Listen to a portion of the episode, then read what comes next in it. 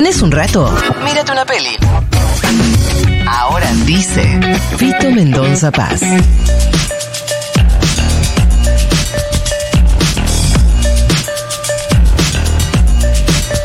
Fito querido, buenos días, ¿cómo te va? ¿Qué tal, amigo? ¿Cómo le va? Ay, ay, ay. Vamos de vuelta. Ay, ahora sí. Ahí está, ¿qué no tal, te escuchaba. Bien querido. ¿Qué has traído para hoy? Epa, hoy vamos a hablar de Puan, la película de María Elche y Benjamín Neistat que eh, acaba de salir de cines. Mira. ¿Y de qué se trata? ¿Quieren que les cuente de qué va? Sí. Por favor. Bueno, Puan cuenta la historia, en realidad no la historia, sino un momento en la vida de un profesor universitario que eh, se llama Marcelo Pena, el nombre algo dice. Eh, bueno, es un profesor de filosofía que da la cátedra de filosofía política. Eh, en realidad él no es el titular, sino que es eh, adjunto, lo interpreta Marcelo Subioto.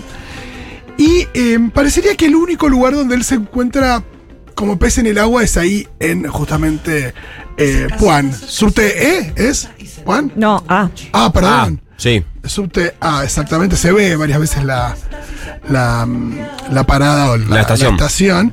Eh, como le decía, bueno, el resto de su vida parece como muy rutinaria. Tiene una mujer que es eh, militante feminista, tiene un hijo preadolescente, que cada uno está bastante en la suya también.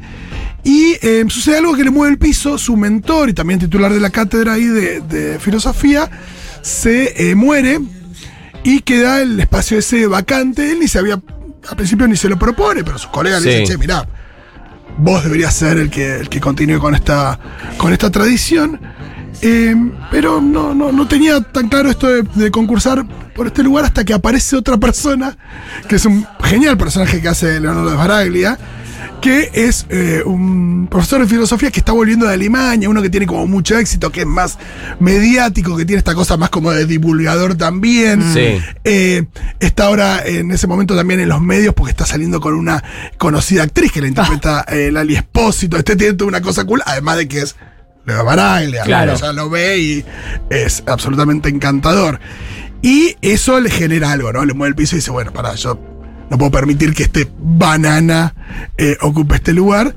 Pero la película también te muestra cómo él, eh, de alguna manera, tiene que nada, mover algo en su vida. No hay muchas películas que tienen esto, ¿no? Que empieza con una persona que está con una vida muy rutinaria y que no está, no está feliz, algo tiene que pasar.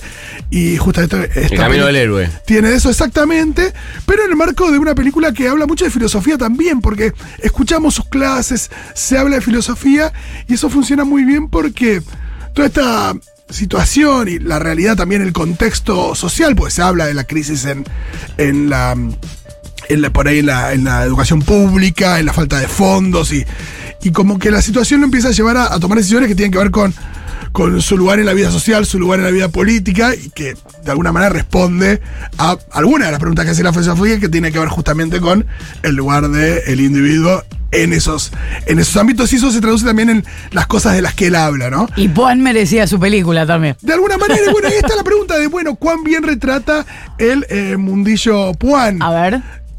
Por supuesto que, Es un mundo re particular. exacto. Todos los que transitaron por los pasillos de Puan saben que no es. Son los primeros. Es como cuando eh, te hablan del Nacional de Buenos Aires, que como Claro. el colegio, eh, Puan es Puan. Todo el mundo que lo transitó. Nacional de Buenos marca. Aires es la verdadera casta. Esa es mi teoría. Bueno, El colegio, del bajando colegio como líneas sobre Sí. temas. Sí.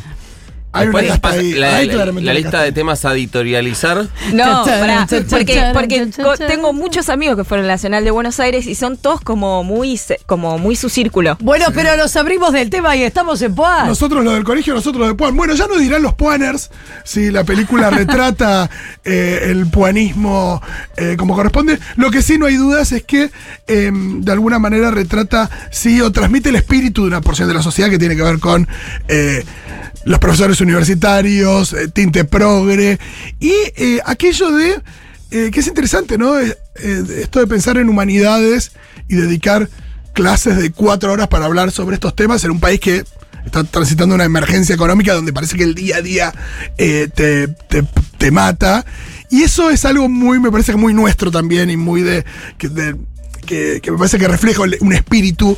Sobre todo, no sé, no conozco otros lugares, pero en la ciudad de Buenos Aires, donde hay eh, determinados núcleos que se dedican a, a pensar el mundo y seguir pensando el mundo de una manera que parecería casi que a contramano con cómo es el Sí, mundo, pero no lo digo como algo malo. Por ahí no a contramano, sino incluso a otra velocidad. A otra velocidad esto de parar la pelota. También es la discusión respecto del CONICET, ¿viste? Que, Exactamente. Que, se discute, que vayan directamente a hacer algo que hoy parece que va a servir. Bueno, pero en definitiva hay cosas que son a mediano plazo. Y, y se ve ahí en esto de, che, ¿vos ya cobraste? No. Y la cuestión económica y de esto de que de, de cómo viven y que justamente es una es una elección de vida, pero tampoco eh, debería tener que ser una especie de martirio. También me parece interesante la discusión, no sé si se da, pero por lo que decís, como un poco la, el debate respecto de lo que es la divulgación y lo que es la academia, que hay como una disputa ahí. Hay algo de eso, hay algo de eso respecto de, de- de- de la línea en la. o del, del contenido eh, educativo. Pero por supuesto que esto tiene algo de comedia también, porque lo vemos al tipo este que eh, vive en ese mundo y que se enfrenta a un montón de cuestiones. Y eh, la comedia se traslada no solamente a la cuestión del niño, sino también hay bastante comedia física en la película. Eso también hay gags. Eh, porque al principio él arranca con una indolencia tremenda y se morfa un montón de cosas. Eh, y hablando de morfar, también está bastante bien retratada la cierta cuestión porteña de él está en, no sé, en el buffet de la Facu con el Pancho, después lo vemos en Los Inmortales, lo vemos este tipo de, de consumos eh, alimenticios que a veces son propios también de, de cierto lugar también de la ciudad O sea, re porteña la hay película. una cosa re porteña.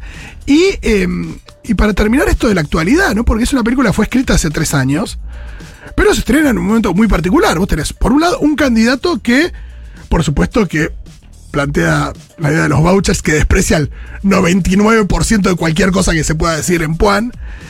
Después también tenés eh, otra candidata que eh, demoniza a los docentes, que habla de eh, instituciones educativas cooptadas por sindicatos. Y eh, así que no, no es menor poder ver esta peli que también, donde también está planteada la cuestión de la financiación de la educación y la importancia de, de la educación pública, del rol de los docentes, de lo que es para también el alumnado.